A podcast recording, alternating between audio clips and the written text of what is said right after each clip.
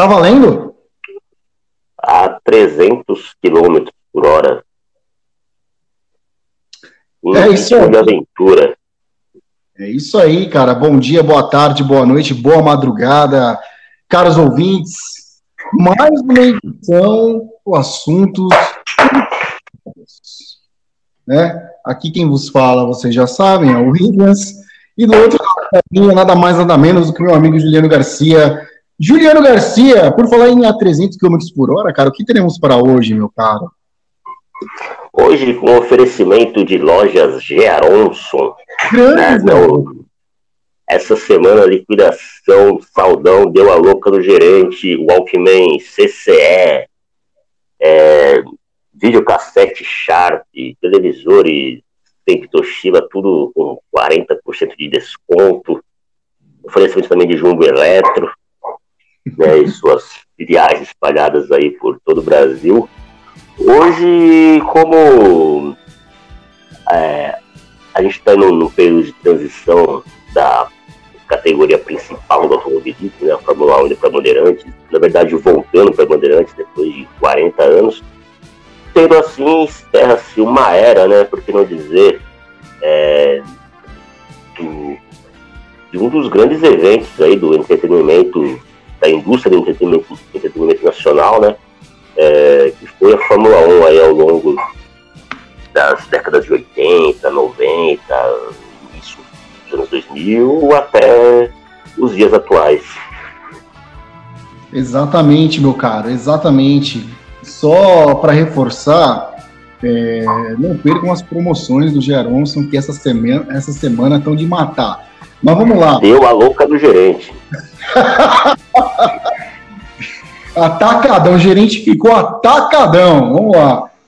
Ô, ô Julie, é, cara, assim, é, a gente está vendo transição, como você falou, não só do, do, grande evento que é a Fórmula 1, é, como também a gente acabou assistindo a, a transição de grande parte é, casting da, da Globo, que atuava nas transmissões de Fórmula 1, a exceção do Galvão Bueno, né, que era o... Do grande, né, do, do símbolo é, maior. Linha de frente, né, e a Globo é, aprendeu, depois da, de 1992, quando a Globo é, chegou a abrir mão, e aqui já vai o primeiro parênteses, a Globo conseguiu abrir mão de Galvão Bueno no auge, assim, Galvão Bueno já despontando para sua grande popularidade que viria dois anos depois, com a conquista do Tetra, né, que a gente adora falar, a Globo conseguiu, cara, abrir mão do Galvão Bueno e permitiu que o Galvão Bueno, por alguns meses do ano de 92, fosse para uma minúscula emissora de televisão do Paraná chamada Rede OM. Ela conseguiu, ela, a Rede OM conseguia todas as quartas-feiras, em jogos da Libertadores, bater a Globo.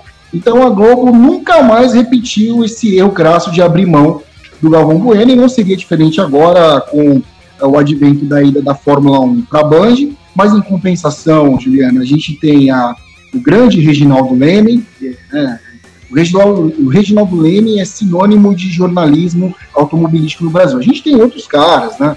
Mas o, o Reginaldo ele é o, o, o, top, ele é o número um. Tem a Mariana Becker, que é a repórter, né? Que ficou muitos anos na Globo, né? E, bom, uh, só essa mudança já é já promete, essa mudança é, de, de, de, casa, digamos assim, na Fórmula 1, ela já promete, e vamos ver o que que, assim, levou também o narrador, que agora me foge o nome dele, que era, que narrava exclusivamente no esporte. Sérgio Maurício. Exato, o Sérgio Maurício, que é um excelente narrador, ele é um excelente narrador, só que ele é um tanto quanto desconhecido do grande público, porque ele narrava é, é para TV fechada. TV. TV. Isso. É, então tem tudo para dar certo. A gente espera aí que, quem sabe, ah, com a Band, a Fórmula 1 possa reviver aí aqui no Brasil, digamos assim, é, os seus, seus tempos áureos de popularidade. Mas eu acredito que ainda só vai, a, a Fórmula 1 só vai voltar a ter a popularidade que sempre teve no Brasil a partir do momento em que um novo brasileiro voltar a ser campeão, porque brasileiro não gosta de esporte, brasileiro gosta de ganhar, né? Exato. Então, assim, que surja um novo. A gente não pode esquecer do patriarca, né? Que foi o Emerson Fittipaldi, bicampeão da, da, da Fórmula 1 em 72 e 74, que foi o cara que abriu as portas. É o cara que é, é, foi assim o responsável por, por, assim, pelo povo brasileiro ouvir falar desse, desse binômio Fórmula 1. E aí, nos anos seguintes, né, objeto do, do nosso assunto hoje é o grande, está focado mais ali na, no boom da Fórmula 1, que foi nos anos 80, e consequentemente nos anos, nos anos 90, mas ela ganhou, digamos assim, muito mais popularidade com os títulos do Nelson Piquet, do glorioso Nelson Piquet. Sim, e eu acho que eu, eu, eu, vejo como meio que um caminho sem volta, é, ainda que surja aí um, um, piloto brasileiro e conquiste né, um campeonato mundial, hoje quem acompanha a Fórmula 1 é aquele público fiel, né, aquele pessoal que começou acompanhando a, a Fórmula 1 mais ou menos é, na mesma época que a gente, ali entre os anos 80 e 90, e era, era muito fanático pelo automobilismo, pela, pela categoria. Com tantas opções hoje, é, de videogame, internet, né? É, acho meio complicado que a, a, a, Fórmula 1 volte a ter aquele fenômeno que ela foi, né? Numa época em que a gente não tinha tantas opções, então aquilo ali acabou virando um, um sucesso de audiência, né? E infelizmente, então a gente vai falar da Fórmula 1 exatamente dessa maneira como ela era, né? Como nós a conhecemos, é, sem entrar muito aqui em, em aspectos técnicos, até porque Exato não somos especialistas, vamos falar mais pelo lado emotivo, né? Mais como espectadores, não como críticos, né? Porque eu não tenho muito conhecimento, né? Muito, muito conhecimento muito aprimorado para falar sobre motor e chassi, isso daqui. O, né, o Schumacher correu com motor de, de não sei quantos cavalos, que eram e usar termos como bólido, essas coisas. Não, a gente vai falar dentro daquilo que a gente consegue compreender.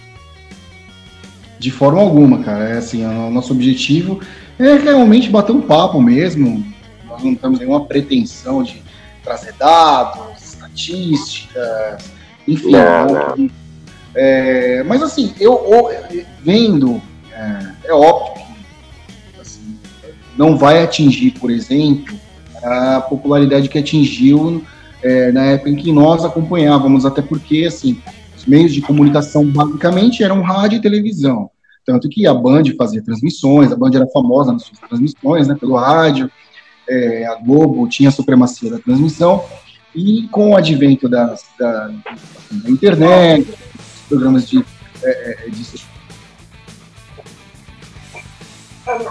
é, isso acabou diluindo o interesse das novas gerações. Mas Cara, assim, existem muitos canais bacanas no YouTube, viu? Vou te falar, tem, tem uma galera coisa. nova aí.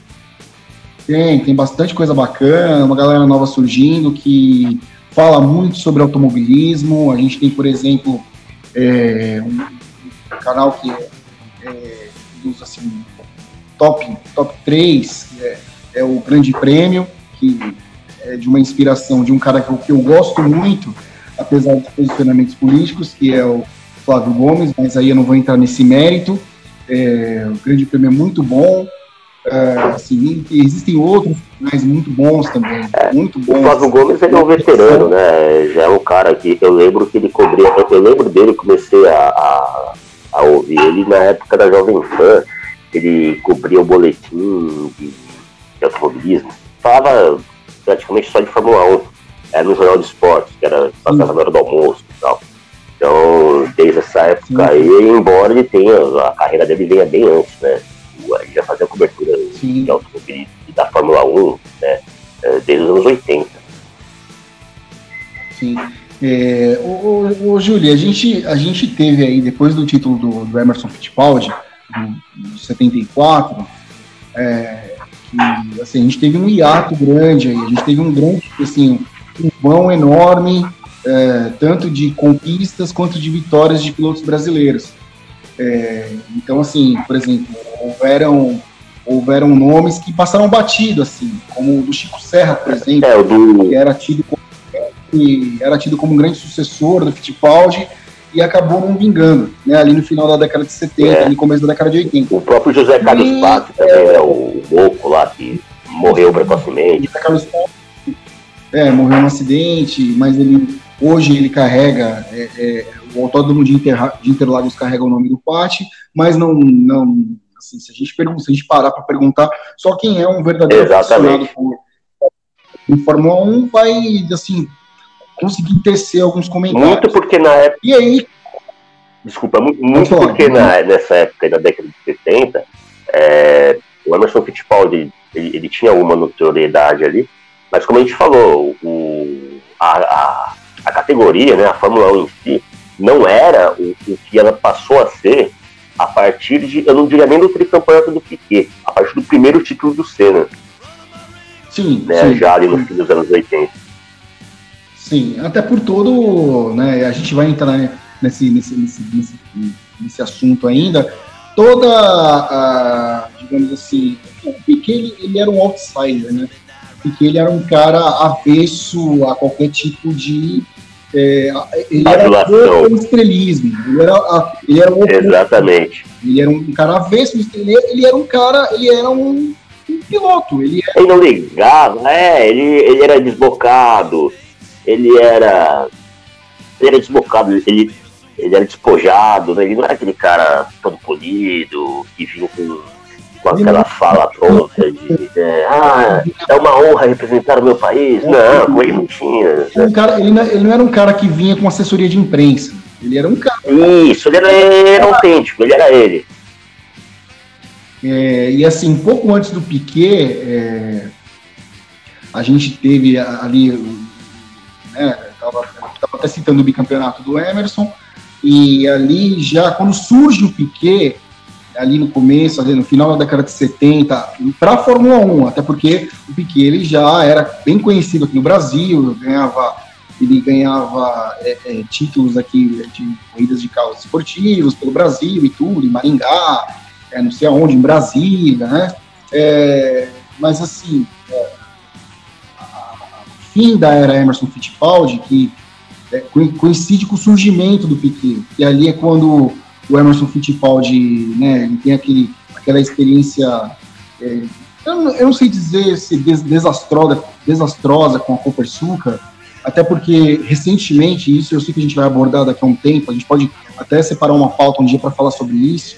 É, hoje, olhando para trás, cara, eu vejo o quanto o Emerson Fittipaldi ele era, ele foi ambicioso, cara, assim, na história da Copersucar. Ele foi mais. Totalmente. É, comparando com, com o que fez o Romário em 95, que era o melhor jogador do mundo, ganhou a Copa e de uma hora para outra decidiu vir para o Brasil, enquanto os seus, os seus, os seus contemporâneos estavam fazendo o caminho oposto. O Emerson Fittipaldi fez exatamente aquilo, só que tipo no sentido de ele saiu de uma de, de uma puta escuderia que era a McLaren para se aventurar uh, numa empreitada junto com o irmão dele. Intrépido, um cara totalmente intrépido. Cara. Só que deu errado, infelizmente deu errado. Sim, deu errado. É. Né, ao contrário do Romário. Fazia parte, né? Ele estava ciente do risco. Não pode deixar de ser reverenciado. Não pode deixar de ser reverenciado. Não, não de maneira alguma. Porque aí, enquanto você tem o, o crepúsculo do Emerson, você começa a ter ascensão do Piquet, cara, que era assim, cara, era um. O, Piquet ele foi um. Eu costumo. Quando as pessoas fazem essas, essas comparações esdrúxulas entre Senna e Piquet, com uma coisa que, assim, que eu detesto. Desnecessária. Desnecessária, eu detesto. Eu, assim, eu detesto, não por, por Eu também não gosto. Cara, eu sou. Outra, um termo que eu odeio também é cenista não, não, não. Isso. Piquezista, não, não. Piquezista, é, é, essas coisas. Então, assim... Existem caras que, que, eles chegam a um patamar tão elevado que, que, que, se torna desnecessário e até todo você tentar comparar quem foi o melhor. É a mesma coisa que ficar querendo comparar Pelé e Maradona. Cristiano Ronaldo, Pelé e Maradona. É, aí já, já vira uma coisa cada um na sua, por exemplo. Exato, eles eram de Cena, cara. Isso. Senna, Piquet e Schumacher, eles correram né, tudo bem, o, o Piquet já no final da carreira, né? Para mim, na minha, dos que eu vi, né, assim, o Piquet eu já peguei mais no fim da carreira, mas o Senna eu, eu acompanhei o auge dele, o Schumacher também. Foram, na minha opinião, os três maiores pilotos de Fórmula 1 que eu vi. É, então, cara, é, tanto Senna quanto Schumacher, eu acho que eles são características muito parecidas. Eles eram pilotos extremamente agressivos, cara. É, e eles tinham uma coisa em comum, eles conseguiam tirar do carro é, mais do que o carro podia oferecer para eles. De 1993, o que o Senna fez com aquela McLaren, né? É, o, o Piquet, ele já era um, um, cara mais frio, mais calculista, né? Sim. É, é, ele, o, o, já o Senna não, o Senna e o Schumacher eles chegavam era para passar, ele não, ele não ficava esperando, eles não esperavam é, duas voltas para ver qual é o comportamento do carro da frente, onde que o cara é, espalha mais e, e dá para passar. Não, cara, eles chegavam, dá licença, vão passar e passavam por onde desce, né? É, é era uma característica extremamente agressiva. Né?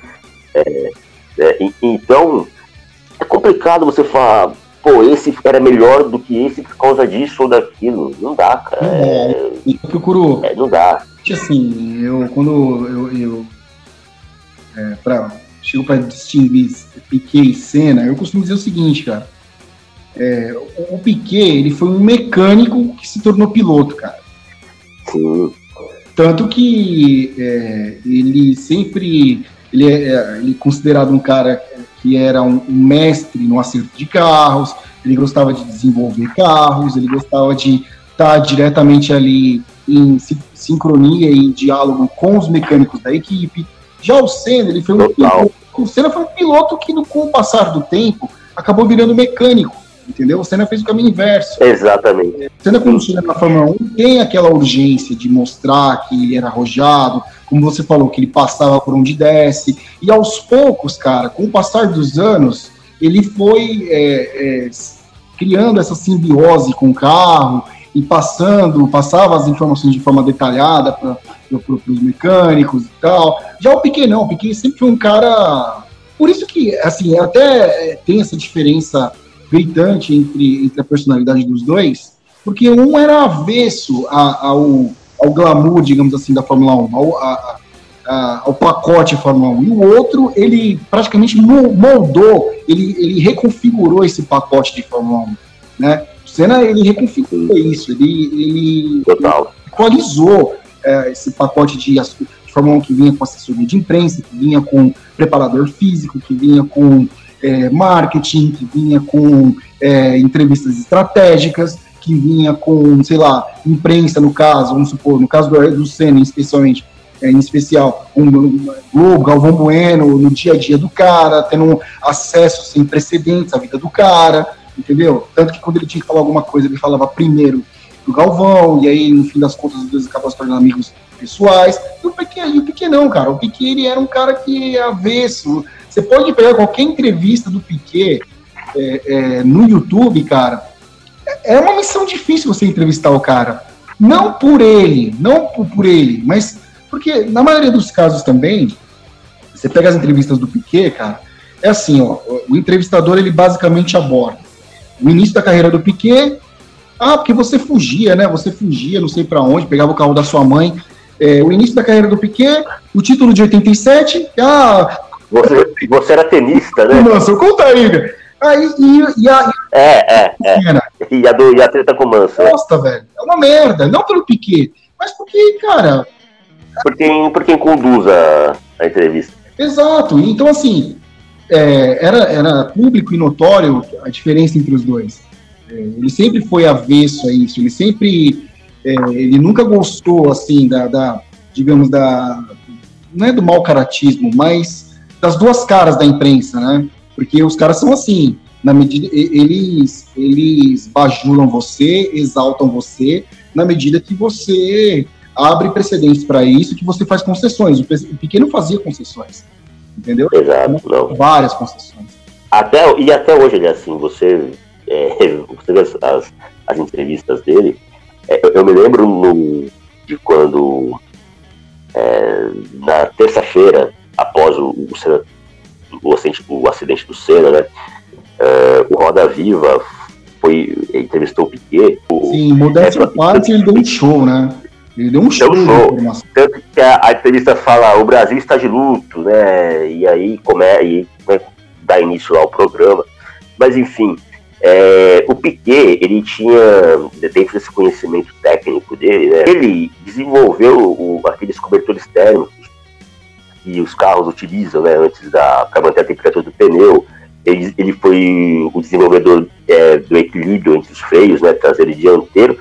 E eu me lembro que ele falou nesse, que ele falou nesse Roda Viva que foi ele quem desenvolveu a suspensão ativa. Sim. Né? É, ainda na, ainda na temporada de 87, Sim. quando ele corria pela Williams, né, ele foi o primeiro piloto a, a, usar a suspensão ativa no Grande Prêmio da Itália de 87. Ele ganhou a corrida. Né, o Mansell, aí, como o, o Mansell não gostou, não se adaptou, ele preferiu correr com o carro antigo, né, aliás, com o carro que não tinha suspensão. É, aí havia todo aquele favorecimento ao Mansell nessa época na Williams e eles abandonaram a suspensão ativa e curiosamente, né, é, cinco anos depois, o Mansell seria campeão, é, muito por conta da suspensão ativa, né? Então, aquele passeio de 92, né, graças à suspensão ativa. Exato. O Prost também foi, né? Em 93. Também, em 93. E o, e o Mansell poderia ter sido também em 91, porque tanto ele quanto o Patrese é, tinham um carro muito mais equilibrado, é, é, muito melhor que do carro da McLaren. É, tanto que o Senna teve dificuldade para vencer aquele campeonato. Talvez, e aí eu estou falando aqui, como eu falei, eu estou falando como especialista, talvez o, o, o Senna tenha vencido em 91 é, muito por conta do motor que ele tinha. E aí em 94, quando ele é. sai, a, a McLaren ela, ela fecha com a Peugeot, em 94. É, e, é, e foi desastroso, né? É, foi, e, e tem um outro detalhe que, para quem conhece Fórmula 1, né, se, se atenta aos detalhes técnicos, sabe o quanto isso, o quanto isso é relevante. O Piquet foi o piloto da história da Fórmula 1 a conquistar campeonato com motores diferentes. Ele conquistou com, B, com BMW, motor BMW de Ford pela Brabham e motor Honda pela Williams. E aqui algumas semelhanças, cara, que eu, que eu, eu esmiucei entre Piquet e Senna para a gente poder ter uma noção do quanto havia, o quanto eles eram equivalentes, né? o quanto um completava o outro. Ó. Os dois foram tricampeões, né? os dois correram pela Lotus e pela Williams, o Piquet correu em 88 89, o Senna em 85, 86, 87. Correram pela Williams também, né? o, o Piquet, obviamente, mais temporadas, 85, 86, 87. O Senna correu muito pouco tempo pela Williams eles venceram o campeonato com o motor Honda. Os dois disputaram o título com o Mansa, o Piquet em 87 e o Senna em 91. Né, disputa direta ali, o, o Piquet ganhou do Mansa e o Senna também. E os dois também disputaram, disputaram o título com o Prost. O Piquet em 83, ele ganhou, e o Senna em 88, 89, 90 e 93. Foram quatro. O, o Prost foi sem dúvida o grande, não diria algoz, mas o arquirrival do Senna, né, durante a carreira dele.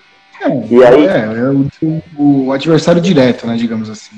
Exato. E aí, o, o, aqui no, nos números, né, o Piquet tem 24 poles ao longo da carreira e o Senna tem 65. É praticamente o triplo. E o Piquet tem 23 vitórias, o Senna tem 41 vitórias. Mas, apesar dessa superioridade numérica que o Senna né, leva em relação ao Piquet, não sei se dá para dizer que isso faz o Senna muito mais do que. Cara, é, é, é, complicado dizer. Porque assim, é como eu falei, isso, isso, esses números, eles refletem muito também a, a, personalidade de cada um deles. Sim, exatamente.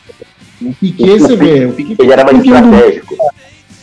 Exato, o Piquet ele foi tricampeão do mundo, meio que, sabe, comendo pelas beiradas, é, jogando o jogo, sabe? Sim. Jogando o jogo, assim, é, é, é na malandragem, digamos assim, né? O Senna eu... era o destinado pela vitória. Ele, queria, ele não bastava ser campeão, ele queria ser campeão vencendo. Exato, ele queria provar, não bastava ser campeão, ele queria provar que ele era o melhor. Assim. Exatamente. É mais como o Rogério Senna, que não basta ganhar.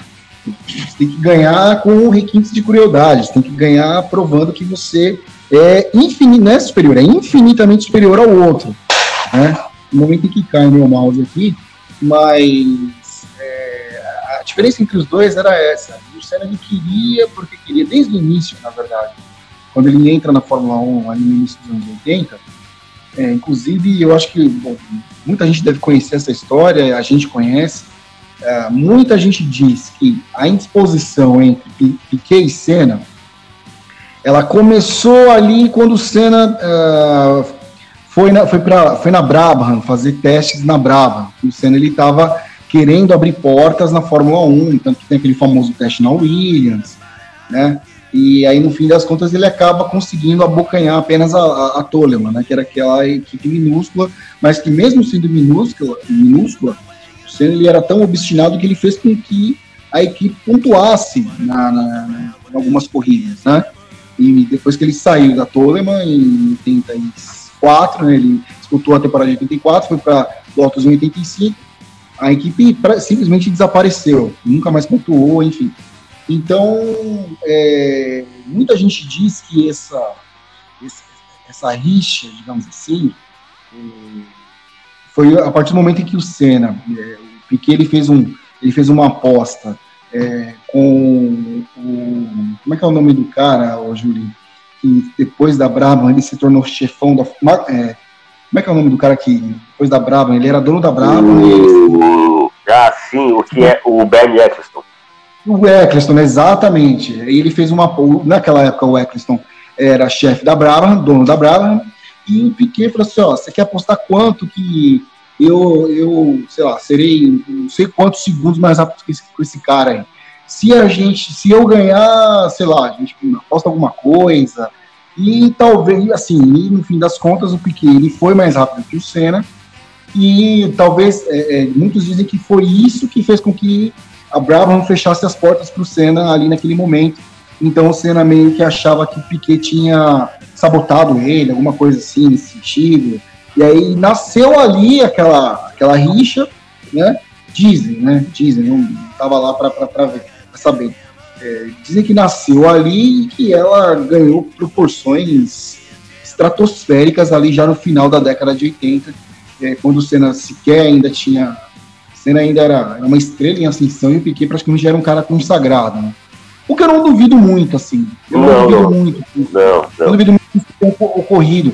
Eu acredito, por exemplo, que é, vendo um pouco da personalidade do Ayrton Senna, de como ele era, ele quis, por exemplo, dar uma enquadrada no Piquet, fazia com os outros, como ele fez com todos os outros, e o Piquet, não, aqui não, aqui não, meu caro, aqui, aqui o dono, da, dono dessa bagaça aqui sou eu, o primeiro piloto dessa porra aqui sou eu, e, e é, o Piquet era meio Romário, assim, né, meio, meio, sei lá, meio, meio, meio, meio desordeiro, então... Meio maloqueiro.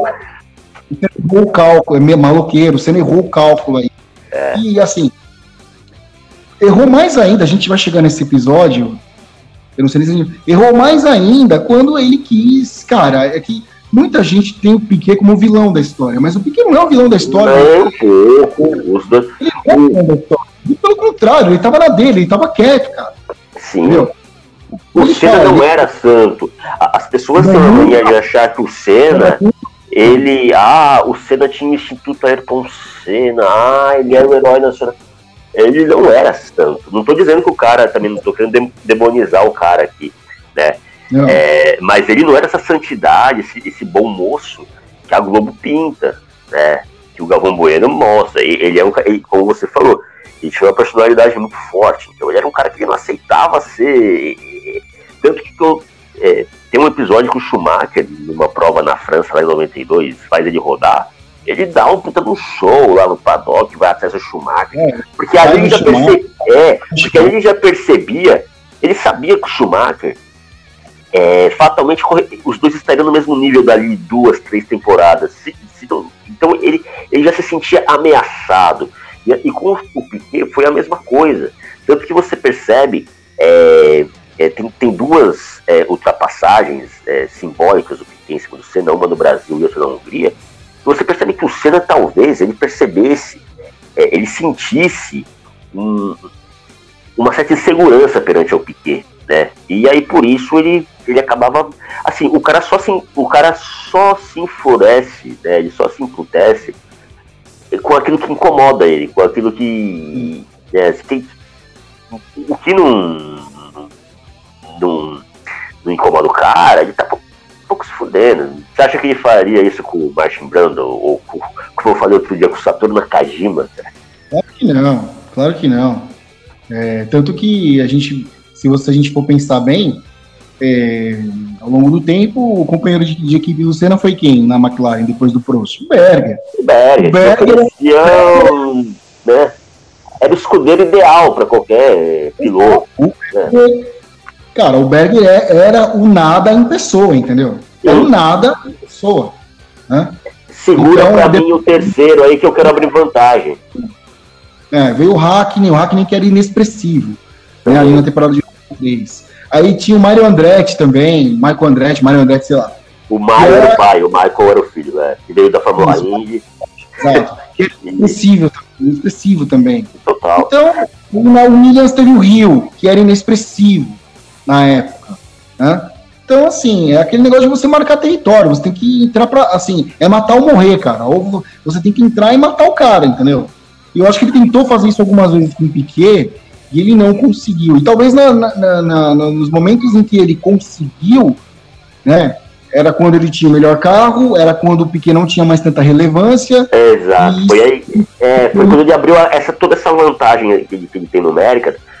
Foi muito nesse período aí, de, de, de quando ele ganhou seu primeiro título mundial em 88. Ali o Piquet já estava já no apagar das luzes, né? Tanto que ele corre mais é, quatro temporadas, 88, 89, 90, 91, já pela Benetton, que na época não, não era ainda né, o que foi ali com o Schumacher em 94, 95. É, então, o, o, o, o Piquet nesse período já não tinha mais carro, já não tinha mais nada. Estava na Fórmula 1 talvez por, por aquela. chega naquela, naquela naquele ponto que, sei lá, se o, cara ele quer fazer mais um pouco de dinheiro, pede meia dele, ou não consegue abandonar, né? É, quer correr por, por hobby, sei lá, né? É a primeira opção, você pode ter certeza disso. É, eu acho que já é, é, já tava de saco cheio, é. É, ele falou, olha, ele falou, meu, nos meus últimos anos de Fórmula 1, cara, eu ia, eu ia para onde pagassem mais, tanto que eu, Isso, vocês devem é. saber, no final da minha carreira eu só dirigi carro bosta, entendeu? Mas porque ele. E, e tá certo, cara. Então, assim, é um cara que não tem muito, sabe? Não tem muito, assim, pudor em mostrar a, a coisa como ela é, entendeu? Não tem aquela coisa romântica de. Sabe? É aquilo, você tá, você tá na, numa categoria como a Fórmula 1 basicamente pela grana, cara. E quem tiver é, é, é falando, é, se quem disser diferente, vai estar tá mentindo, basicamente. Sim, e o Piquet, ele na Lotus, o, o Senna correu três temporadas na Lotus é, quando o Piquet chega, ele chega com um salário maior do que era o, salário do Senna. Quando o Senna foi para McLaren e o Piquet foi para Lotus, o Piquet chegou ganhando um salário, até porque já, ele, ele era um tricampeão e o Senna ainda era, né, não digo uma promessa, mas ele não tinha nenhum título, né? É, conquistaria no ano seguinte, né? Mas para você ver que realmente ele estava muito interessado na parte financeira porque havia dinheiro para ele ainda na Fórmula 1. Exato. É, tem uma, uma passagem interessante do, do, do Piquet na, na Lotus, quando o Senna sai, em 88, o Senna vai para vai a McLaren, a McLaren ela assina com a Honda. É, no ano seguinte, em 89, quando o Senna ele já era campeão, já era uma estrela, é o ano em que a, a, a Honda ela sai fora da Lotus. Ela, os caras picam a mula e deixam a, a, Lotus a ver navios, deixam a Lotus, a Lotus a pé. E tem um trecho, tinha um trecho no livro do Ayrton Senna, é, Ayrton, o Herói Revelado, agora é, eu esqueci o nome do autor, cara. O cara até fez um documentário do Ayrton Senna na, no canal Brasil. É, que uma, um dos grandes assim um, um dos grandes diferenciais entre, é, entre o Senna e o Piquet na relação com a equipe era porque os, os mecânicos da Honda eram, eram apaixonados é, pelo, pelo Ayrton Senna, pelo, assim, pelo perfil japonês que o Ayrton Senna tinha no trabalho, de ser muito ético, o Piquet, cara, assim, aí, assim, o Piquet, ele era detestado pelos mecânicos da, da, da, da Honda, cara. É, porque, assim, ele, no livro, é muito interessante, que ele tirava sarro do, do, dos mecânicos japoneses, xingava os caras é, falava um monte de, de, de barbaridade pros caras, tinha uns que outros não, então os caras se sentiam insultados por ele, entendeu? E ele tirava uma onda mesmo, ele, meu, ele zoava mesmo os caras, e isso talvez tenha sido um dos fatores determinantes para a Honda sair fora da Lotus em 89. Tanto que a Lotus, meu, em 89, assim, os anos seguintes, de, de, depois da, da, quando o Senna saiu, os anos seguintes da Lotus são, são tristes, cara, são deprimentes. Sim, é, fim de feira, né, total. Mas tinha essa diferença entre os dois, assim. O Piquet era muito. É, outro dia eu vi uma. É, aí lá vai a gente aqui falar da, da história lá, Piquet versus Mansell, né? Mas, cara, ele, ele, assim, ele mostra o quanto o Mansell era instintivo, né? O Mansell é, dirigia por instinto, porque ele não tinha inteligência alguma para um carro. É, eu digo inteligência emocional, cara. Inteligência emocional, assim. É, ele, eu não sei se você se recorda hoje, é, há um tempo atrás, há uns anos atrás, eles se reuniram de novo para fazer uma propaganda da Ford. Você lembra disso? Lembro. eles até fizeram a propaganda que era eles tirando racha com o Ford Fusion e tal. E aí eles fizeram. E aí foi feito até por trás daquilo ali, eu acho que a Globo ela fez uma entrevista com os dois, e aí eles falam, o, o Piquet fala que ele, que ele tentava desestabilizar o Mansell é, emocional, psicologicamente, e, e, e, os dois ali se mostram ainda meio que não tanto com rancor assim, mas não era aquela coisa, não, agora esquecemos tudo, você é meu amigo, não, ainda tá com uma coisa meio mal resolvida. É, eu vi o, o Piquet falando recentemente dessa, dessa história, que ele, assim, é, o, o Mansell já estava acertado com a Ford para fazer, né, fazer essa, essa, essa, essa ação de marketing, essa propaganda, e aí chegaram no Piquet, que quando ficou sabendo que era o Mansell, ia fazer, ele falou, cara, olha, não, eu, eu, eu, ele falou, eu pedi uma caralhada de dinheiro, um milhão, sei lá, que porra. E os caras pagaram, e o Manso, cara, depois ele ficou sabendo que o Manso pediu 150 mil dólares, e a propaganda foi gravada aqui no Brasil, na época, né, eles tinham que tirar um rádio, e o Manso recebeu, disse que no primeiro encontro dos dois, o Peter vira pro Manso e fala assim, Porra, você vê um calor da porra aqui no Brasil na época, quando eles gravaram, foi no Autódromo Rio Grande do Sul. E aí o Piquet vira e fala, pô, você veio da casa do cacete pra ganhar 150 mil dólares. Eu lembro que tem um trecho, eu lembro, eu, eu lembro dessa.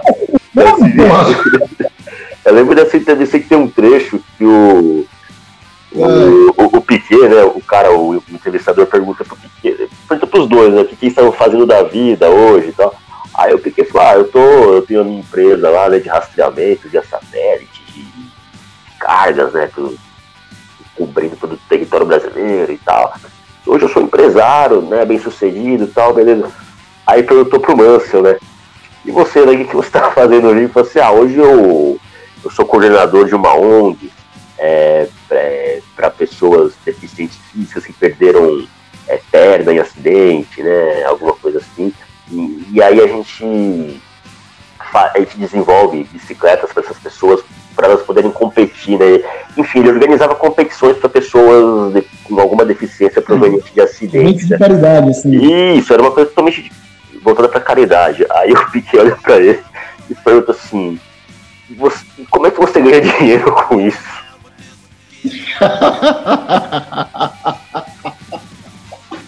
Ai, cara, sensacional o Piquet, velho. Ele tá nessa mesma entrevista que ele falou, ele pegou, aí falou assim que, na verdade, era. Os caras queriam propor a corrida, o racha, e ele falava, meu, não é assim, meu. Ainda mais carro da Ford, se fosse um Porsche e tal, dava até para fazer uma corrida, mas se vocês querem, beleza. Não, a gente tem carro sobrando aí, tal, pode fazer, a gente faz quantos takes forem precisos, quantas tomadas forem precisas. Aí ele falou que ganhou a primeira corrida, que ele falou assim, pô, o cara não era, ele perdeu porque ele era burro. Um puta calor aqui no Brasil, o cara pega e me liga o ar-condicionado do carro. É óbvio que ele vai perder potência. é óbvio que ele vai perder. E aí depois ele falou que as outras duas corridas das três, o Mansell ganhou porque ele cortou lá a chicane, passou na minha frente. Pô, a essa altura do campeonato tava com um milhão na conta, que se foda. Que... é, entendeu? Então o Piquet é mais ou menos assim. Eu não, eu não, eu não veria assim, a gente na época, a gente não veria o Senna. O Senna poderia ser dessa forma poderia ser dessa forma atrás das câmeras, Exato. como ele era. Né? Ele era, ele era. Eu vi, era. eu vi algumas vezes. Né? Ele era mais ali na frente, não, ele tentava é, pouquinho e tal. Jamais, jamais né? O, o próprio Flávio Gomes, é, ele relata um, um, encontro com o Senna logo no início dos testes na Williams, que o Senna vai Puta lá no Estoril. Senna... pariu, cagaram no carro bem na minha vez. Quando ele desce do carro, ele faz uma puta cara de merda, e aí o, Flávio Gomes vai puxar aquele, puxar aquele papo, né? E aí, o que, que, você achou? Né? E o Senna fala, porra, puta, bem na minha vez cagaram no carro. Então, e, e, o próprio Flávio Gomes já falou várias vezes que entre os jornalistas ali, o Senna era um, um tinha uma maneira, e, e, Flávio Gomes disse que o Senna era muito mais legal assim, só que quando ligava a câmera, quando, por exemplo, a câmera da Rede Globo, Galvão, ele virava assim, era, era outra pessoa, assim. E eu entendo, eu entendo isso. É mais ou menos hoje em dia, né? Jogador que já vem pronto com assessoria de imprensa, que já sabe o que dizer, né? E o Piquet, mudando para a Fórmula 1, o Piquet não era nada disso. Ele era um cara bem. Autêntico. Ele foi um cara bem ingênuo. E por falar em cena, o, quando a Fórmula 1 ela explode no Brasil, né?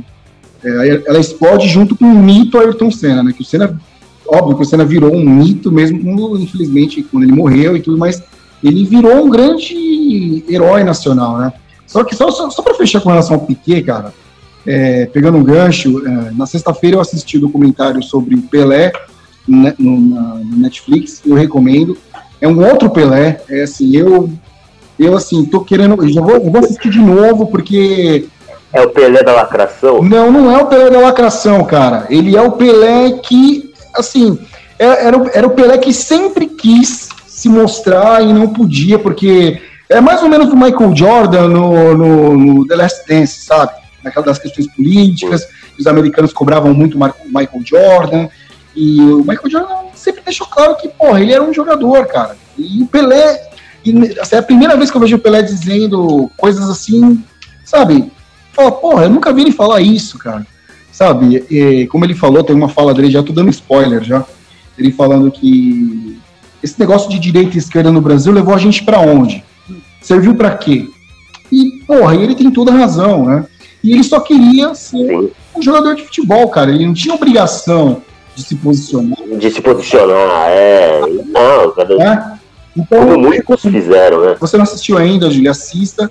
E eu, assim, falando, só para só arrematar o pequeno, é, é, o Piquet é o tipo do cara que só vai receber, eu não digo nem reconhecimento, mas ele só vai receber o, o, o devido documentário, o, assim, devido mostrar quem ele era, a importância que ele teve é, no, auto, no automobilismo brasileiro quando ele morrer.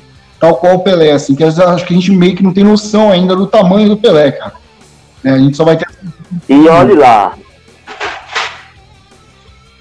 né? E olhe lá, é...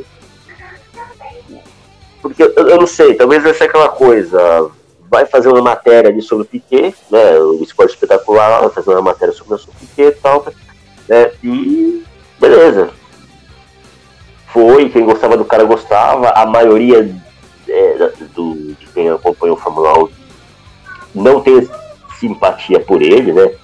E mesmo com tudo isso que a gente falou aqui, é, a gente está pegando de coisas que a gente já viu. A gente já viu o Flávio Gomes falando sobre o Piquet, um monte de gente que entende do, do assunto, né? Falando, falando a gente está só reproduzindo o que já foi dito várias vezes por aí e ainda assim ele continua sendo um cara que não tem, assim, ele é meio que vilonizado é, ainda. Eu falei lá no início, ele, ele é um. Ele é um, um, um maldito, digamos assim. Ele é um maldito. É, porque se existia o herói, tinha que existir o vilão. Então ele foi, foi mais ou menos o que aconteceu com o Schumacher. Ele é o oposto do centro, não é o cara que, é. que se agarra na bandeira, que é um cara.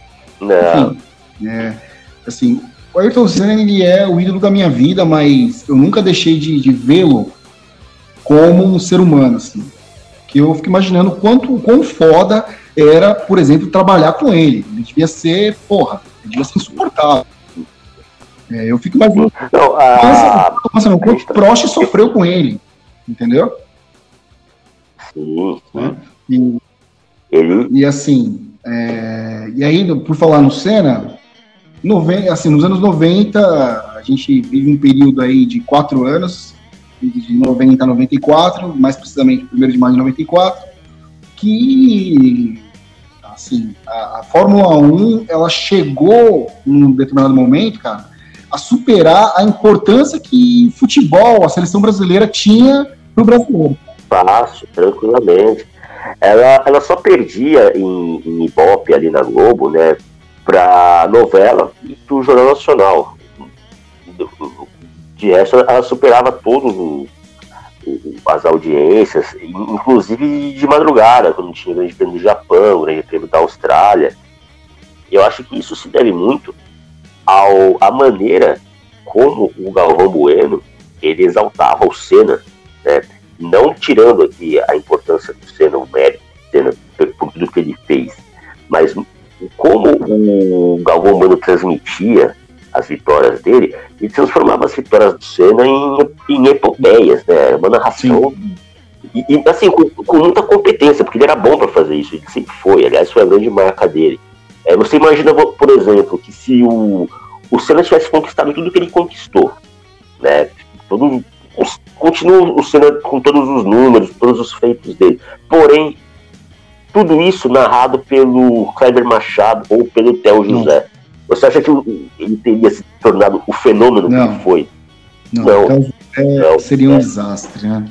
Theo José conseguiu a carreira do Ayrton Senna. Aquela vitória do Senna em 91 lá no GP de Interlagos, aquilo, o cara que vê aquilo ali e não se e não sente nada, não se emociona, não, sei lá, o cara tem um caroço de abacate, é. aí do lado esquerdo da caixa torácica, né? Porque aquilo ali foi, é, foi um capítulo não, não de, de um evento esportivo, aquilo foi um capítulo de dramaturgia, de, dramaturgia. Era, era, era o, como é que eu vou dizer? Era, sei lá, era, era, era a personificação do país naquele momento, né, cara?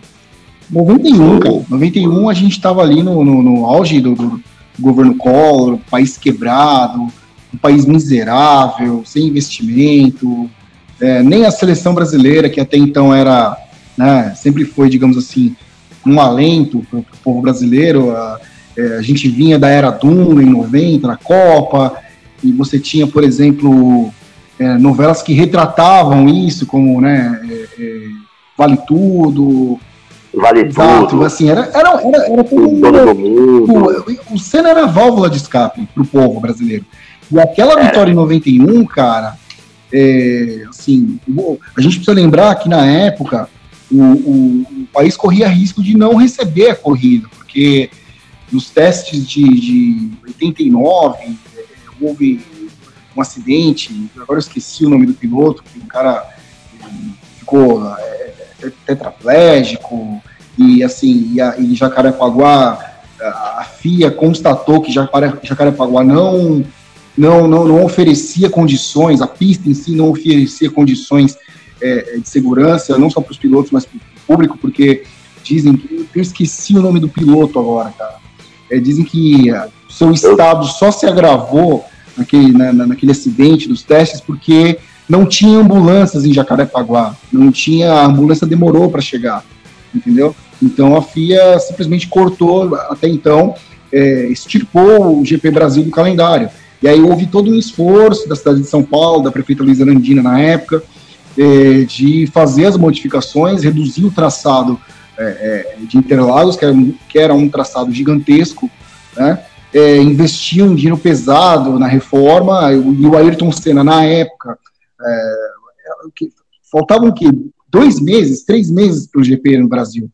E eu me lembro, eu era pequeno, eu me lembro exatamente do Senna é, pilotando um, é, um, trator ali na, na, na pista de Interlagos, que eles estavam remodelando. Ele deu sugestão, o S do Senna é uma sugestão do próprio Senna, para poder reduzir a, a, o percurso, o traçado, né? Então, aí houve a corrida de 90, né, que o Prost acabou ganhando.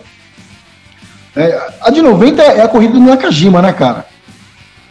A do Nakajima, o Senna ele chega em terceiro. Ele, terceiro, ele tinha dominado os treinos, tá, é, voar. Ele, tá, sim, ele estava em primeiro, se eu não me engano, ele estava em primeiro na hora que ele o Nakajima, ele vai passar o Nakajima, ou o Nakajima tenta passar ele, não, ele dá uma trombada. Só que ele, ele comete aquele erro que ele sempre cometia de não, digamos, saber negociar as ultrapassagens. É, ele chegava e queria passar, assim, era chegar e passar. É, esse choque entre os dois. Aí ele perdeu tempo, teve que ir pro boxe, trocou, é, é, trocou o bico do, do, carro e aí acabou chegando em terceiro. E assim, Nakajima foi demonizado no Brasil inteiro por essa. não é porque não era o Senna que perdia, né? Coitado do Nakajima. Que errava. Né? E eu me lembro até, você perguntou para mim outro dia, né, do, do, do Senna dar esporro no Nakajima. Mano, a quem vai dar esporro no Nakajima, cara? Fala a verdade, velho. Se eu fosse o Senna, eu também não ia perder meu tempo. Eu falo, Nakajima, cara. O Nakajima, ele só tava ali, ele só pilotou a Lotus em 88 porque ele foi uma exigência da Honda, cara. Ele era o piloto de testes da Honda, entendeu? Então, cara, é inesquecível. E aí, em 91, chega aí, como você falou, essa, essa, essa sabe, essa conquista só voltando turnos épicos. Fala aí, fala aí. Só voltando para 90, né? É, assim como o futebol, as, as, lembranças mais claras assim do, do automobilismo eu tenho a partir de 91, tanto no futebol quanto no Fórmula 1. É, principalmente das, a partir dessa vitória do Senna aí. Mas eu lembro que em 90 teve aquela corrida de estreia do Jean Alesi, então um trabalho pro Senna, Sim. correndo. É, em, em Fênix, né, quando a, a, a, o GP dos Estados Unidos era disputado em Fênix. Né? Isso. É. Mas aí, voltando lá pra 91. Sim, sim. E aí, cara, teve essa, essa corrida épica aí de 91, que realmente foi fantástico. Aquilo é, como você falou, uma pessoa não se, não se sentir tocado é, por aquela demonstração de força, cara, por aquela demonstração de, de força interior, de, superação, de aquilo para aquilo para mim, na minha, eu, eu levo esse, esse episódio para minha vida pessoal, cara, em muitos momentos da minha vida, cara. Aquilo ali, assim, muita gente anos depois, e aí você é obrigado, né? A internet tem muito disso, né? A internet, às vezes, como diria Ciro Gomes, é, para você conviver nesse mundo virtual requer alguns custos, né? E você tem que, tem certos custos. É, né? você tem que ficar é, lendo, gente que nem era nascida na época. É... A, a, inclusão social é uma de, a, a inclusão digital é uma delícia, mas ela demanda é, E você fica lendo depois que nego ficar fazendo é, ironia, ah, o milagre da milagre da sexta marcha. Não é possível, é impossível. É, então, assim, cara, é umas coisas assim que é, é meio da, da preguiça, sabe? É desnecessário, é, é até desnecessário. Pra que, que você vai. Com qual intenção que você vai querer diminuir aquilo ali? Pra quê, cara? Pô, foi um puta de um feito, uma história bonita, né, cara? É, ali que você não tem tanta simpatia pelo cara. E, assim, eu, eu confesso, nunca fui uma, um grande fã do Senna. É, mas, na época, pô, não tinha como não, não, não se é, não se entusiasmar com, o que o cara, o que o cara fazia, entendeu? É, e aí você fica tentando, tentando, diminuir os feitos do cara. É, ainda mais quando um cara que quando isso é feito por alguém que acompanha a Fórmula 1, sabe né, é, do que se trata. Aí você. Tu era o. Uma coisa. Ah, essa coisa de clubismo. Ah, não, eu não torço pra ele, eu torço pro Piquet. O Piquet então aí, aí você fica tipo, diminuindo tudo que o cara fez. Porra, besteira, cara. Assim como com certeza, e assim, você tem algumas imagens, só voltando no Piquet, você tem muitas imagens, por exemplo, do Piquet desmaiando no, no, no pódio, você tem imagens do Piquet sair do carro. Então, provavelmente, o Piquet teve muitas corridas tão ou mais emocionantes e mais que exigiram mais assim da sua capacidade de superação que, que o Senna teve. Mas é como você falou, é, as vitórias do Senna, praticamente todas elas, elas foram é, conduzidas por uma voz em específico que tornava tudo mais sensacional, entendeu? Exato. É, então, a, a, corrida de 91 mesmo, você imagina aquilo ali com o Kleber Machado? Não dá. Seria uma história. A, a, a história da corrida em si, a, a, corrida dentro das pistas, como aconteceu, seria a mesma, ok. Mas o. A simbologia da, da vitória seria completamente diferente. Não dá. É, você quer um exemplo disso que você acabou de dizer? É a corrida, por exemplo, de Mônaco em 92, é, que o Senna vence, e que é, é, aquela, aquela disputa frenética entre Senna e Mansell, o Mansell vai ganhando a corrida de braçada, vai ganhar a corrida, porque, até porque Mônaco é praticamente impossível você ultrapassar, então geralmente quem larga na frente dificilmente vai perder a corrida, então, só, que, só que o Mansell é, é, é para para trocar os pneus, faz um erro de cálculo ali, e o Senna assume no final da corrida já, e aí você tem aquele final espetacular, né, do Mansell tentando passar por todos os lados, e você pega a, a, a narração original, é do, é do, do Kleber Machado, porque foi no período que o Galvão... Narrador de velório. É, porque foi no período que o Galvão estava fora na Rede AM, o Galvão tinha saído da Globo. Cara, você pega aquilo ali, putz, cara, agora você imagina aquela, aquela narração na voz do Galvão. Ou seja, entendeu? Seria... Oh, desculpa, o Galvão, é. Seria, assim, uma coisa, seria é. lá Interlagos, 91, entendeu? E a coisa era tão, assim, a Fórmula 1 era uma coisa tão popularizada, cara, que, por exemplo, era comum você estar tá assistindo, eu, pelo menos, eu, eu, eu tava assistindo a corrida, juntava todo mundo, juntava você, seu pai, seu irmão e tal. E aí chegava sua mãe ou sua avó e perguntava, o Senna tá ganhando? Exato. É. E eu lembro até dos anunciantes dessa época aí, cara, porque é, é, o negócio era tão marcante, eu lembro que era Postos S, Brahma é, Shopping, Shopping, Chinelo Samoa, Tang, Tônico Fontoura, Tang, Biscoito São Luís Nestlé, e tinha uma marca de jeans que se chamava US Top, US não sei se você lembra. Que era, é, e que era, foi, foi anunciante da Fórmula 1 também durante um bom tempo. E, e é isso, cara. E aí, infelizmente, a, a gente vai para 94, acontece aquela tragédia toda. E depois daquilo vieram as eternas e inglórias promessas, né? É o próprio Rubens Barrichello, que na linha de sucessão ali ele era o primeiro, né? O, o sucessor direto do Senna. É. Depois veio o Pedro Paulo Diniz, é, o Tarso Marcos, Luciano Burti, Ricardo Zonta, Antônio Pisonia, Henrique Bernoulli, Cristiano da Mata, Bruno Senna. E aí, desses todos, a gente tem que fazer uma menção honrosa aí ao Felipe Massa, né? Que foi o que chegou mais próximo. É, o Felipe Massa um, foi o melhorzinho, foi o melhor entre os título, né? Só fazer um Brasil, comentário que você fez a respeito dos alunos, assim, da presença marcante da Fórmula 1 na vida da gente, e que era aquilo mesmo que você acabou de falar. Geralmente a mãe da gente chegava, você não tá ganhando? E tipo, voltava de novo pra cozinha, alguma coisa assim, ou sei lá, ia fazer uma oportunidade, até porque se falar que voltava pra cozinha hoje, é capaz do pessoal da, da lacração ah. ficar um pouco nervoso. Mas, gente, naquela época era assim, tá? A mãe da gente ficava em casa, o pai da gente saía para trabalhar, entendeu? Eram outros tempos, né? E era normal, e assim, a sua mãe não era obrigada, seu pai não colocava um cabresto dela lá e falava, não, você é, ficar aí. Exatamente. É, é. Todo homem ser provedor da casa, naquela época. Isso. Então, cara, eu não, eu não, sei se você vai se lembrar, você se lembra que no sábado à noite, todo dia, sete horas da. Todo dia não, sábado à noite, todo dia, lógico. Todo sábado, antes das corridas, sete horas da noite, antes do Jornal Nacional, tinha o programa Sinal Verde, cara. Sim, que falava sobre o treino, né? E que o Reginaldo apresentava?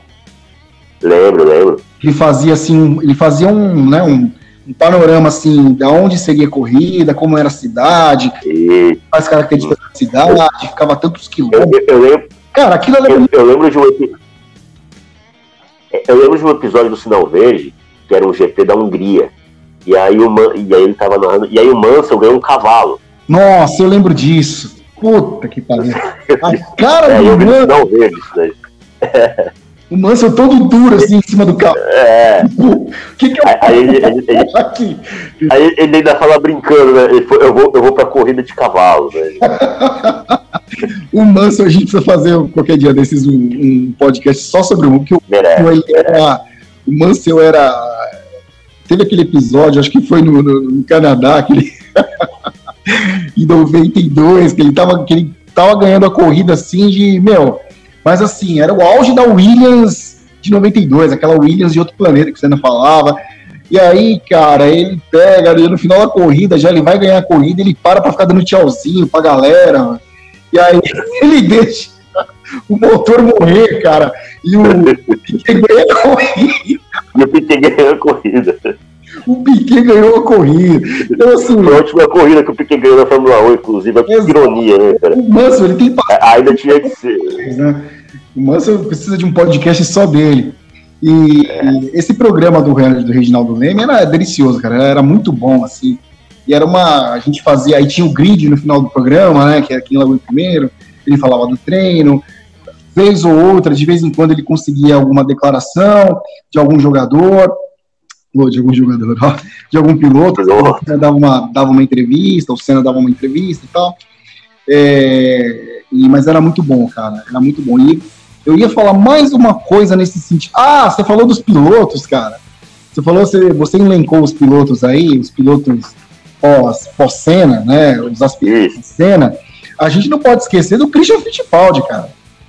É, que ele, ele, era, ele ainda chegou a correr junto com o Senna, né? Mas ele se envolvia também em cada um. Né? Teve um, eu lembro de um acidente dele. Na, já terminando a corrida, ele tava na reta, depois de dar, ele capota, quase que se mata lá.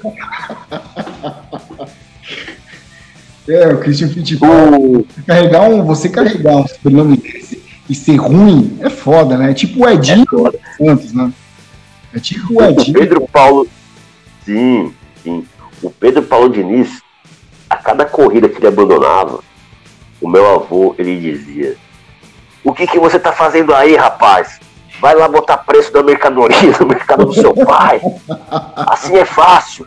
Papai dá tudo, papai dá carrinho. Papai... Ele ficava puto, cara, com o Pedro Paulo Diniz. E hoje o Pedro Paulo Diniz, eu tava vendo um dia desses aí, o cara virou uma espécie de. É um Francisco de Assis, ele vive lá no, no meio do. É, mora numa chácara. É. Ele, ele, largou e não quer saber dos negócios do pai dele. Ele tá lá largado, lá, tipo, vivendo uma vida simplória até.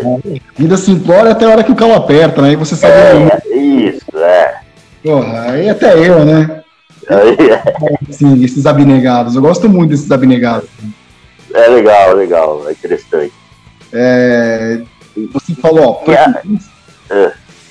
tem uns caras aqui que eu não me lembro, honestamente não me lembro. Ó, é, Tarso Marx, eu não me lembro.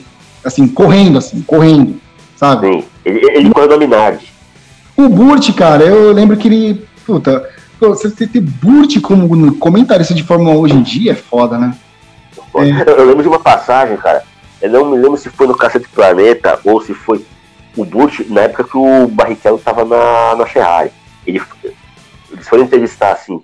Tava lá, aquelas né, zoeira lá entre pilotos e tal. Aí o Burt falou na cara do Barrichello, ele falou assim, você, cara, com, com o carro que você tem, se eu tivesse o carro que você tem, eu tava brigando para ser campeão assim, ele escrachou com, com, com o Barrichello e eu procurei esse, esse, essa entrevista eu não achei, cara. Eu não lembro se foi no Caça de Planeta ou se foi em algum outro, alguma outra passagem Espetacular, Globo Esporte, não, não, não lembro agora. Ah, o Cacete de Planeta era maravilhoso, né, cara? E o Rubinho, você falou no Rubinho agora, o Rubinho, ele é. O Rubinho é um, é um exemplo de. Eterno que... chorão o eterno chorão. Ele é um exemplo do que não, do que, do que não faz, assim, do que não se deve fazer, né, cara, numa profissão, como né? Piloto, é, como piloto Fórmula 1. Não, o próprio Ron Dennis. Se o, é, Senna, se o Senna era o exemplo de como você deve, deveria ser, na, na, na, sabe, na sua profissão, determinado, buscar excelência, obstinado, o Rubinho era o oposto, cara. O Rubinho era diametralmente o oposto daquilo. O Rubinho chorava por tudo, a culpa era sempre dos outros, né? O Rubinho é inacreditável. E ele começou bem, cara. Eu acho que a morte do Senna. E... Jogou um peso nas costas dele. Nossa, e ele era muito jogou... jovem ainda pra isso. Nossa, mas jogou um peso assim de 300 elefantes, cara, nas costas dele. Porque... É, o cara era muito novo ainda, né?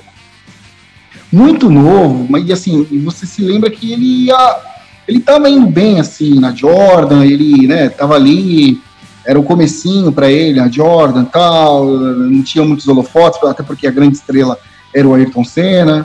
Só que aí acontece aquela merda toda e também ele, ele sofre o acidente também, que o acidente dele é, é chocante também. Assim, só que o acidente dele, é, hoje, hoje em dia, assim, os especialistas dizem que foi muito mais por uma cagada dele do que por um azar desgraçado como foi o do Senna. Né? É, ele entrou muito rápido naquela chicane, é. É, ele, porra, cara, ele foi pegar a Shinkane e foi uma catapulta, né? Ele voou em cima da Shinkane, né? Arrojado demais, foi beijar lá o alambrado, né? E o cara quase se deu mal. E assim, eu fico pensando, cara, ele ficou. Quantos anos ele ficou na Ferrari, cara? Cinco anos, ele ficou de 2000 a 2005. Cinco, você fica assim, assim, você não fica cinco anos na Ferrari, por exemplo, como o Berger ficou. O, assim, o Berger não ficou cinco anos, mas era uma outra Ferrari, né? Era, fica assim, era, era a Ferrari campeã. Ficou, que eram carros é, ruins. Coadjuvantes. Um Prost, é, super campeão que vai para uma Ferrari e é demitido faltando uma corrida. Né, e é demitido no Japão, na, na, nos treinos para Adelaide, que falava mal do carro. Você não, fa, você não vai para uma Ferrari assim. Você vai para uma Ferrari foda, bicho. Você vai para uma Ferrari que já, já tinha sido, sabe? Já tinha um cara lá, tudo bem, você tá no seu papel de coadjuvante, mas assim, é, pô, porque é foda falar assim, né? Parece que é, parece que é fácil, mas se você tá sentindo que é, mesmo você dando o seu melhor, mesmo você mostrando o seu, o seu valor, é, os caras estão te sabotando lá dentro, você tem você que ser fora. Isso. É, o, tem uma entrevista, inclusive, que ele deu pro Fantástico é, em 2010, a Patrícia Poeta entrevistou ele, dois áudios aqui, dois trechos dessa entrevista. Um, ele, ele assume que ele é chorão, né? E aí ele, e ele fala nessa, nessa mesma entrevista. Puta, que negócio ele, ele queria, para ele não tinha problema nenhum, ele, ele queria competir em pé de igualdade, né? Era só isso que ele queria. Ele não queria mais nada. É só isso que eu pedi, né? Tem um é, cara aqui. Eu... Tudo bem que vocês têm o, o alemão, o alemão já é bicampeão, já ganhou o campeonato com vocês aí, mas eu quero competir em pé de igualdade, viu? É. Não, tudo bem, você quer competir em pé de igualdade, então faça por onde, né, cara? É, é e aí eu vou, eu vou, colocar o primeiro áudio aqui, né? Ele, ele assumindo que ele é chorão, tá? Vamos lá. Apesar da ansiedade, Rubinho foi sereno e claro o tempo todo. Mas não vou negar que quase chorei. Umas 10 vezes. Mas não vou negar que quase chorei umas 10 vezes. tá aí, cara, né? Assumiu que é chorão. É, e aí eu, agora eu vou, eu, eu, eu vou colocar não, agora o outro, é. que, em, em, que ele diz, né, ele, ele assume que aquela, é, a Ferrari deu a ordem para ele deixar o Schumacher passar, né? É, senão ele, ele ia perder o contato dele. Vamos lá. Só para a gente entender, o que, que exatamente eles falaram para você? Que eu deveria repensar no meu contrato. Aquilo para mim foi uma ordem, é melhor você tirar o PEC, senão você vai, vai acabar sendo mandado embora. O que, que você falou naquela hora para eles? Uma volta antes eu mandei perguntar para o Schumacher se era isso mesmo que ele queria. Bom, então ele assumiu né, que, ele, que ele queria ele queria correr em pé de igualdade e tal. É, aí ele assume que a equipe ameaçou ele, né? Que ó, se você deixar o cara, você não deixar o cara passar, você vai ser demitido. Exato, e aí aceitou cara. isso. Ele aceitou isso por mais. Essa coisa foi em 2002. Ele aceitou isso por mais três temporadas. Então, como é que ele vai reclamar, né? É dessa postura da equipe? Se ele estava de acordo com isso, a partir do... vamos, vamos voltar no tempo lá em 87. O, o Piquet, ele teve o mesmo problema com o Mansell na Williams, né? E foi campeão, né? sofreu um acidente ainda naquela temporada de 87, ficou uma corrida fora, teve sequelas por causa do acidente que foi feio também. Ele, ele, ele falou que ele não tinha. Ele, ele perdeu a noção de profundidade, assim, na, na, visão dele. Foi na, foi na Tamburello. Foi em Imola, foi na. Ó, esse foi na Tamburello, é. Foi na Tamburello e foi num dia 1 de maio também. Isso, Só que foi treino classificatório e o Senna foi na corrida mas foi no dia 1 de maio também. Incrível é, que pareça. É. E, e, você vê a diferença né, de, de, comportamento. Ele poderia falar assim: não, foda-se, quer me mandar embora, me manda, mas eu vou ganhar a corrida. E se impor. Né? Ele não se impôs, ele, ele, deixou claro que ele era um cordeirinho ali. E, né? e aí, como é que ele vai querer reclamar? Como é que ele vai querer competir em pé de igualdade com o cara que já era tetracampeão mundial, né? Não, isso foi em 2002, é, o Schumacher já era tetracampeão. 2002, é... do campeão em 94, é... 95, ele ganha, acho que em 98, salvo engano. Em 98 ele já era tricampeão, né? Não, ele ganhou 94, 95, 2000, 2001, 2002, 2003, 2004. 2000, 97 Neve, 98, 99 Mika Hakkinen. Hakkinen, 2000 até 2004 foi ele, é, foi o Schumacher. É, então, tem até um, uma corrida na Hungria em 2010, quando aquela volta do Schumacher lá, que o, o Schumacher estava pela Mercedes já, né? E o Barrichello estava pela Williams. E aí ele vai tentar passar o Schumacher numa, na reta do, de um Garoring lá na Hungria. E o Schumacher amassa, vai jogando, vai fechando ele, fechando, fechando, e quase que amassa ele no muro. Né? Só que ele conseguiu passar, ainda assim ele conseguiu passar o Schumacher. Só que ele passa, aí ele fala no rádio lá, né? Gravaram lá o, o, o rádio dele, né? É, Nossa, bandeira preta para ele, vocês viram o que ele fez? Foi horrível. Você imagina o, o, Piquet fazendo isso, o Senna fazendo isso? Ele simplesmente ia passar né? Ele simplesmente ia passar, ia amansar o dedo pro Schumacher e ir embora, entendeu? Ó, oh, passei você. Né? É, teve... Não, não é nem isso também. É, não só a questão de dar o dedo, como você falou, mas no final da corrida, e no boxe você sentar porrada no cara. É, sim. Como o Senna fez em 93 com o Irvine, no Japão. Que Foi. o Senna literalmente sentou a porrada no Irvine. O Senna venceu a corrida, só que durante o Senna estava disputando posição, e o Irvine, o Irvine era retardatário, e o Irvine simplesmente ficou dando volta no Senna. Na chuva, em Suzuka, entendeu? Teve uma, teve uma corrida em Indianápolis, já na era, agora, quando o Indianápolis entrou no calendário da Fórmula 1, foi em 2003, se me falha a memória, o Schumacher, ele ele tá saindo dos boxes e ele saía que nem um cachorro louco, porque não adianta, cara. Fórmula 1, ali dentro da pista, o cara é daquele jeito. O, o Senna era assim. É falar, ah, o Schumacher jogou o carro para cima do Rio. O Senna jogou o carro para cima do Prost, tudo bem, foi uma vingança e tal. Mas ele assumiu um risco alto, entendeu? Ele poderia ter machucado os dois ali. É, e ele sabia que seria legal. Mesmo assim, ele fez. Então, não vamos entrar no mérito aqui de, de, de, das circunstâncias qual que era legal, qual que não era. Mas isso mostra que a personalidade do cara era assim. Ele, ele ia até as últimas consequências, né? É, e a imprensa brasileira, né, especializada, meio que enxugava a, o choro do Barrichello, né? Era que deu o filho que apanha na escola, aí vem chorar pra mãe, a mãe vai lá e fala assim, não, filho, vamos lá, vamos, eu vou reclamar Nossa. com a sua professora. Em vez de falar pro moleque, não, vai lá e senta porrada nele também. Então por isso que ele. A imprensa sempre foi meio que enxuga lá o Barrichello. É. E nessa corrida aí, inclusive no, no que o, o, o, Schumacher sai dos boxes e, e fecha o Barrichello, porque o, o Barrichello ia passar ele, ele, ele, no que ele percebeu, ele saiu dos boxes com tudo e fechou, jogou o carro pra cima dele. Aí o Sérgio Maurício fala pro Nito Cavalcante, os dois execraram o Schumacher e tal. É, como se o cara fosse um assassino. Né? pra que fazer isso? Olha o que ele fez. Olha que perigo. Mas o Rubinho três anos depois com o próprio Schumacher, depois escreveu ele no muro. Também. Sim, sim, sim, exatamente. Então, como disse o Ron Dennis uma vez, o Barrichello ele, ele jamais seria campeão porque ele não tinha o arrojo necessário para um piloto, piloto campeão.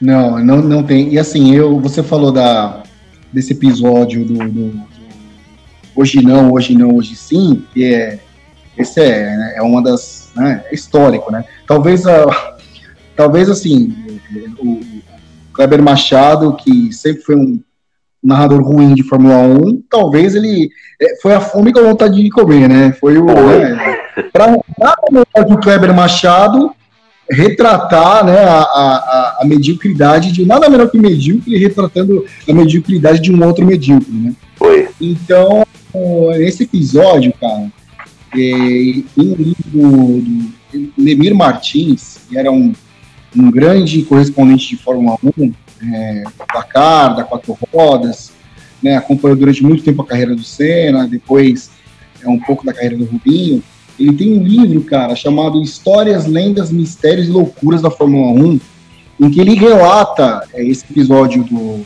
do Schumacher, do, do, do, Hoje Não, Hoje Sim, que durante as duas, três últimas voltas, a, a Ferrari, né, staff da Ferrari, ficou lendo as cláusulas do contrato pro Rubinho, cara.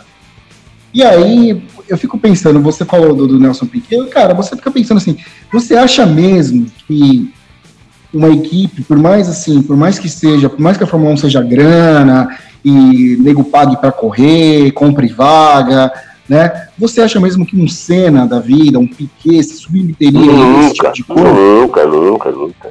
É o que o Piquet fez no episódio do filho dele, né? Lá na, na, na corrida de 2009, quando a Renault armou aquela, né? O Briatore armou aquela palhaçada toda para favorecer é, o Alonso, e aí o Piquet botou a boca no mundo, cara. É. Imagina o Piquet piloto hoje em dia. Né? Assim, isso, o Nelson Piquet não, não puxou em nada ao pai, né? Se, se, o pai era um cara foda na pista, o filho era um bunda mole, né? É. E se sujeitou aquele tipo de coisa. É, quase que uma prostituição, né? É, e aí, no meio dessa desse intervalo todo que o Barrichello tinha lá com a com a Ferrari. Eu lembro que no, no GP da França, em 2002, é, o, o, Schumacher estava ali, né, para abrir a vantagem, para conquistar o, título logo. E largaram, esqueceram, né, entre aspas, o Barrichello lá no grid. Deixaram ele no, num cavalete lá, cara. E o Galvão Bueno ficou furioso com aquilo ali, né? E até o, o trecho que eu que eu, que eu separei aqui, eu vou colocar ele aqui agora, é pra gente ouvir, ó. Vou colocar aqui, ó. Manda aí, manda aí que isso é inacreditável. Não, essa é sensacional. Deixaram o cara do Rubinho no cavalete. Não dá para entender isso. O cara do Rubinho ficou no cavalete. Como é possível? Mais uma vez o Rubinho fica no grid. Estão ali trocando o volante do carro, não deve ter dado comando no carro, mas o carro estava no cavalete. Quer dizer, agora abriu mais ainda a possibilidade. Não, do jeito que está a Fórmula 1, meu amigo. Do jeito que está a Fórmula 1, com aquela com, a história, você tem que mandar o Rubinho, deixar o Schumacher ganhar. Com a vergonha muito mais sério que fez a Arrows nessa corrida, porque é a mesma coisa que você mandar um jogador de vôlei, de basquete, de futebol perder de propósito mandando os jogos, o, Bernardo e o Frente não se classificarem. Agora, o Rubinho parado ali já vai, ah, já vão dizer, ah, que é pro Rubinho não chegar em segundo, que é pro Schumacher já ser campeão. As coisas caminham de forma estranha. As coisas caminham de forma muito estranha. Assim, Galvão Bueno encerra. É... Né? E eu não duvido de que tenha havido alguma coisa já ali. Ó, esse cara não para de falar bosta. A gente dá, um, a gente, a gente dá o, segundo melhor carro da Fórmula 1 para ele. E ele não faz nada, ele não colabora com o nosso, com o nosso trabalho aqui, né? Para tentar pelo menos, é, sei lá, ajudar a desenvolver o carro, alguma coisa assim. Não, só reclama, Sim. só chora, só reclama que a gente favorece o Schumacher, o Schumacher é o predileto e larga ele de escanteio. Então vamos foder de vez com ele, então. Eu, eu, acho que o. É, deve ter sido isso, né, meu? Eu acho que dentro. Tem o Vitor Corleone, né, cara? É, um recado, né? Foi, foi. Foi bem isso. Porque você pensa. O poderoso chefão lá. Do cavalo. O cavalo. Eu, eu farei uma, eu farei uma oferta aí. E não será como respeitar, é. Ele. É, você percebe, você estava vendo um documentário sobre o Schumacher, em que o Mika Hakkinen ele diz assim: o, o Schumacher é aquele cara que ele corria até o, o limite, né? É, você ia disputar uma posição com ele, você olhava para o lado você via o, a roda dele pegando fogo, porque ele, ele, ele usava o freio no, no limite. É, Sim. Fora, ele, falava, ele, ele, falou que fora da pista, o Schumacher era uma das pessoas mais legais do mundo, assim. Você podia. Você conhecia o Schumacher fora da pista, você meio que virava amigo do cara, porque ele era um cara muito legal. Aí você ia correr contra ele, você mudava de opinião na hora. Né? Você... Exato, você meio que se estranhava, né? Isso, exatamente. Mas você percebe que dentro da equipe, ele tinha, ele, ele era muito bem quisto. Aí, nesse mesmo documentário você percebe ele, ele, ele era um cara muito. Ele era meio que Senna, assim, ele fora ali por trás das câmeras ali, ele, ele era humildão, ia lá, ele cumprimentava todo mundo, e você percebe que os caras gostavam dele e tal. Eu já não sei se o Barrichello ele tinha essa camaradagem toda por conta né, não tinha, não tinha, claro que não. Não, claro que não. O, cara, eu, eu fico imaginando quão mala devia ser Sim. o Rubinho como chorando o tempo todo, reclamando de tudo. É, o cara não, acertava o carro, não fazia porra nenhuma. E ainda queria encher o saco. Né? Queria as informações de Sim. bandeja, né? A bota do Schumacher enchendo o saco, e os caras botavam pra fuder em cima dele mesmo. E, e, e você percebe que depois o, o sucessor dele foi o Felipe, o Felipe Massa, quase ganhou o título mundial com, com a Ferrari, né? E na temporada seguinte sofreu aquele acidente graças ao Barrichello, que soltou a, a, a, até sem querer o cara fazia cagada, né, meu? Soltou lá o parafuso do carro dele que acertou o Felipe Massa na cabeça lá, o cara Puta nunca mais foi o mesmo. E o, depois desse acidente, o nunca mais foi o mesmo. Nunca, né? Ou seja, o cara, até, inconscientemente ele fazia cagada, inconscientemente ele conseguia foder com tudo. É. é. Isso aí, né? E aí, desde então, é, a gente a gente nunca mais, tirando o Felipe Massa, que é que foi o melhor entre os piores, né? É, eu não, não me esqueço, por exemplo, é, de 2008, Interlagos 2008. Que ah, aquilo foi, foi, Massa, foi, um pecado, né? Foi um... um pecado, mas porque a Ferrari, a porra da Ferrari, também já tinha avacalhado com o Felipe Massa durante o ano. Sim, tanto que o, o Hamilton ganhou chegando em quinto lugar. No, eu não sei se foi a corrida no Bahrein que o Felipe Massa estava liderando. É, é, os especialistas dizem que foi essa corrida foi crucial para a perda do título. É, que o, o, Felipe Massa poderia já chegar em Interlagos contra o Hamilton campeão praticamente. Né? Ele não precisava vencer a todo custo como foi. É, e aí, eu não sei se foi no Bahrein, né? foi uma corrida à noite. E os caras, ele foi ele estava liderando a corrida, ele foi abastecer, os caras largaram a porra da mangueira lá no carro ele saiu, perdeu foi vários segundos. É, eu acho que foi, foi na mesma corrida cara. do é. filho do Piquet que ele, que, ele, que ele bateu lá. Mesmo, é verdade, cara. Foi é, é assim, eu. Depois de 1 de maio, cara, eu, eu, eu meio que. Eu meio que excluí, assim, Fórmula 1 dos meus. Eu, eu perdi, assim, o, a, o ânimo, assim, sabe? Eu perdi, não por ser. Ah, porque brasileiros não gostam de, de, de é, competição, brasileiro gosta de ganhar. Né? Não, não é, é verdade, mas não, não se aplica ao meu caso. Eu realmente, eu, aquilo perdeu a razão de ser para mim, entendeu? Tipo, faz sabe? sentido, faz sentido. E aí, e você vê tanta gente ruim, cara, você vê tanta gente ruim. E aí um cara, aí em 2008 não foi um ano que eu comecei a acompanhar, voltei a acompanhar com mais, mais frequência, porque tinha um, o Felipe Massa, ele tinha, digamos assim, a ele tinha o, o, o, a gana que o que faltava no Rubinho. É, pelo, pelo, menos ele não era um chorão, né? Ele não reclamava, ele não ficava. Não. E tanto que tem aquela, aquela cena célebre dele com o Alonso, logo depois de uma corrida, que ele, que ele, que ele, ele peita o Alonso mesmo e fala um monte de merda pro Alonso. E o Alonso fica dando um sorrisinho assim, meio querendo, tipo, contemporizar. E o, o Felipe só falta falar, não ri pra mim, não. então, então, ele tinha, ele tinha sangue, ele tinha sangue correndo na veia, diferentemente do Rubinho, que era um, Rubinho era, era um nada em pessoa, cara, era uma coisa, e aí, assim, agora a gente tem todos esses anos de hiato, e vamos ver se a partir de agora, com esse ano ainda não tem brasileiro, né, tinha, teve o ano passado lá o, o Pietro Fittipaldi, que honestamente... Não, não dá nem para avaliar. Não, não dá para avaliar, ele estava numa equipe ridícula, um carro horroroso e assim foi mais para poder dar uma um, como, como, como, diz Mauro César Pereira um, um brilhareco no nome Fittipaldi, né? Mais para dar aquela, oh, olha, terceira geração do Fittipaldi, de um Fittipaldi na Fórmula 1, ó, né? Mas não dá para avaliar o cara. Então, enquanto não houver um brasileiro com chances mínimas de vencer E eu não digo vencer um campeonato, eu digo vencer uma corrida, cara. É tudo que o brasileiro quer de novo.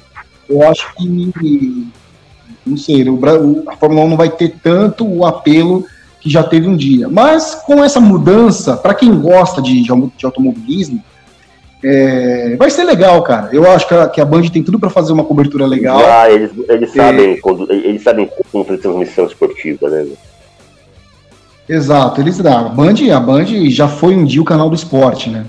A Bandeirantes já foi um dia o canal do esporte. Então eu acredito que eles eles eles façam, entreguem um bom produto para o telespectador, né? É, vai voltar a ser, a Fórmula 1 vai voltar, certamente vai voltar a ser comentário nas, nas rodas de, esportistas que gostam, não só de automobilismo, e eu acredito que depois disso, quando voltar a, existir um brasileiro com possibilidade real de, de, de vitória, eu acho que vai mobilizar mais as pessoas. Eu, eu acredito que isso acontece. Eu acredito, espero, e também gostaria de ver, não sei, eu, eu não acompanhei, não, não, não, tive a oportunidade de ver como vai ser né, o, o calendário nem nada. É, seria legal se voltassem as transmissões dos treinos, né, aos sábados. Isso, exatamente, exatamente. Eu acho que seria interessante. Eu acho que, que a, a, se a Band quiser é, é, se dar bem nesse, nesse, nesse retorno, eu acho que ela deveria seguir a receita do bolo, sabe? Deveria fazer o arroz com feijão ali, sabe? Transmitir. Você tem um cara, um puta do narrador que é o Sérgio Maurício, né? Ricardo Maurício. Você tem lá o, você tem o Reginaldo, que é uma lenda. Reginaldo Leme, ele que é tá uma com lenda. 80 anos, cara. O Reginaldo Leme, ele tá com quase 80 anos. Eu, eu, eu, eu, eu, eu, eu, eu espero. Ele tá com 80 anos, 81, alguma coisa assim. Você tá de é brincadeira. Sério, um dia desse, eu achei que ele tivesse chegando nos 70 igual o Galvão, né? Ele já tá com 81, velho. Inacreditável, velho. Inacreditável. A imagem que eu tenho do Reginaldo Leme é praticamente a mesma que eu sempre tive dele nas, nas transmissões do Globo, cara. Incrível. Incrível, incrível mesmo, incrível. E outra coisa que eu não sabia do Reginaldo Leme, que a gente ficou sabendo depois, que a gente até comentou, que ele é irmão do Dinho Leme, que era baterista dos Mutantes. Né? Eu, eu olhava pro Dinho Leme e falava assim, porra, esse cara é parecido com o quê? E aí, recentemente, eu me descobri e falei, porra, é lógico, é irmão do Reginaldo Leme, cacete. Tá na cara, né? Então eu acredito que, assim, com esse time que tá aí, é, eu só espero assim que a, que a, eu só espero que a Band não caia na esparrela de levar a transmissão da Fórmula 1 para galhofa. Ah, não. Que, que isso virou uma regra. É, mas até pelo. Virou uma regra. Até pelo pessoal que tá ali, eu acho que não. não, não virou uma regra. É, você fazer gracinha, o engraçadão. É o Thiago Leifert, é o padrão é. Thiago Leifert, né? Que foi instituído é, e virou essa praga que a gente tem hoje, dessas gracinhas. O futebol tá infestado, o futebol você esquece, já tá perdido já. É, né? Virou. Futebol, pelo amor é. de Deus. Coisa original. Não é uma coisa original como é, por exemplo, no estádio 97, que lá são torcedores mesmo, não tem jornalista, não tem nada. Assim, o que mata é você ver jornalista querendo é. fazer graça. Né? Até, então é até eu lembro no, no, início ali, quando o, o, programa tinha aquele programa na hora do almoço, que era, acho que era debate bola, alguma coisa assim. Que havia uma fanfarronice ali, uma gracinha lá do Cacá Rossetti lá, tá? mas era uma coisa. Mas era uma coisa, é, mas era uma coisa espontânea, né? Era comedido e espontâneo. Não era uma coisa assim, uma obrigação, uma coisa deliberada, não, tem que fazer tudo assim, você.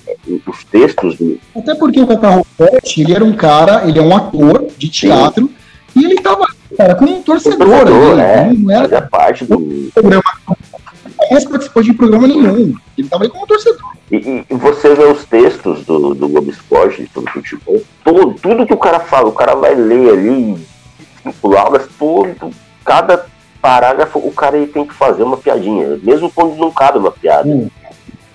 Ah, meu Deus. Mas. Eu vou, olha, sinceramente. É o que tem para hoje. Então vamos torcer aqui, é, tem tudo para dar certo. Eu acho que se a Band fizer o beabá direitinho, tem uma equipe qualificada, a Mariana é uma, uma excelente repórter que manja muito, manja assim pra cacete de automobilismo, de Fórmula 1.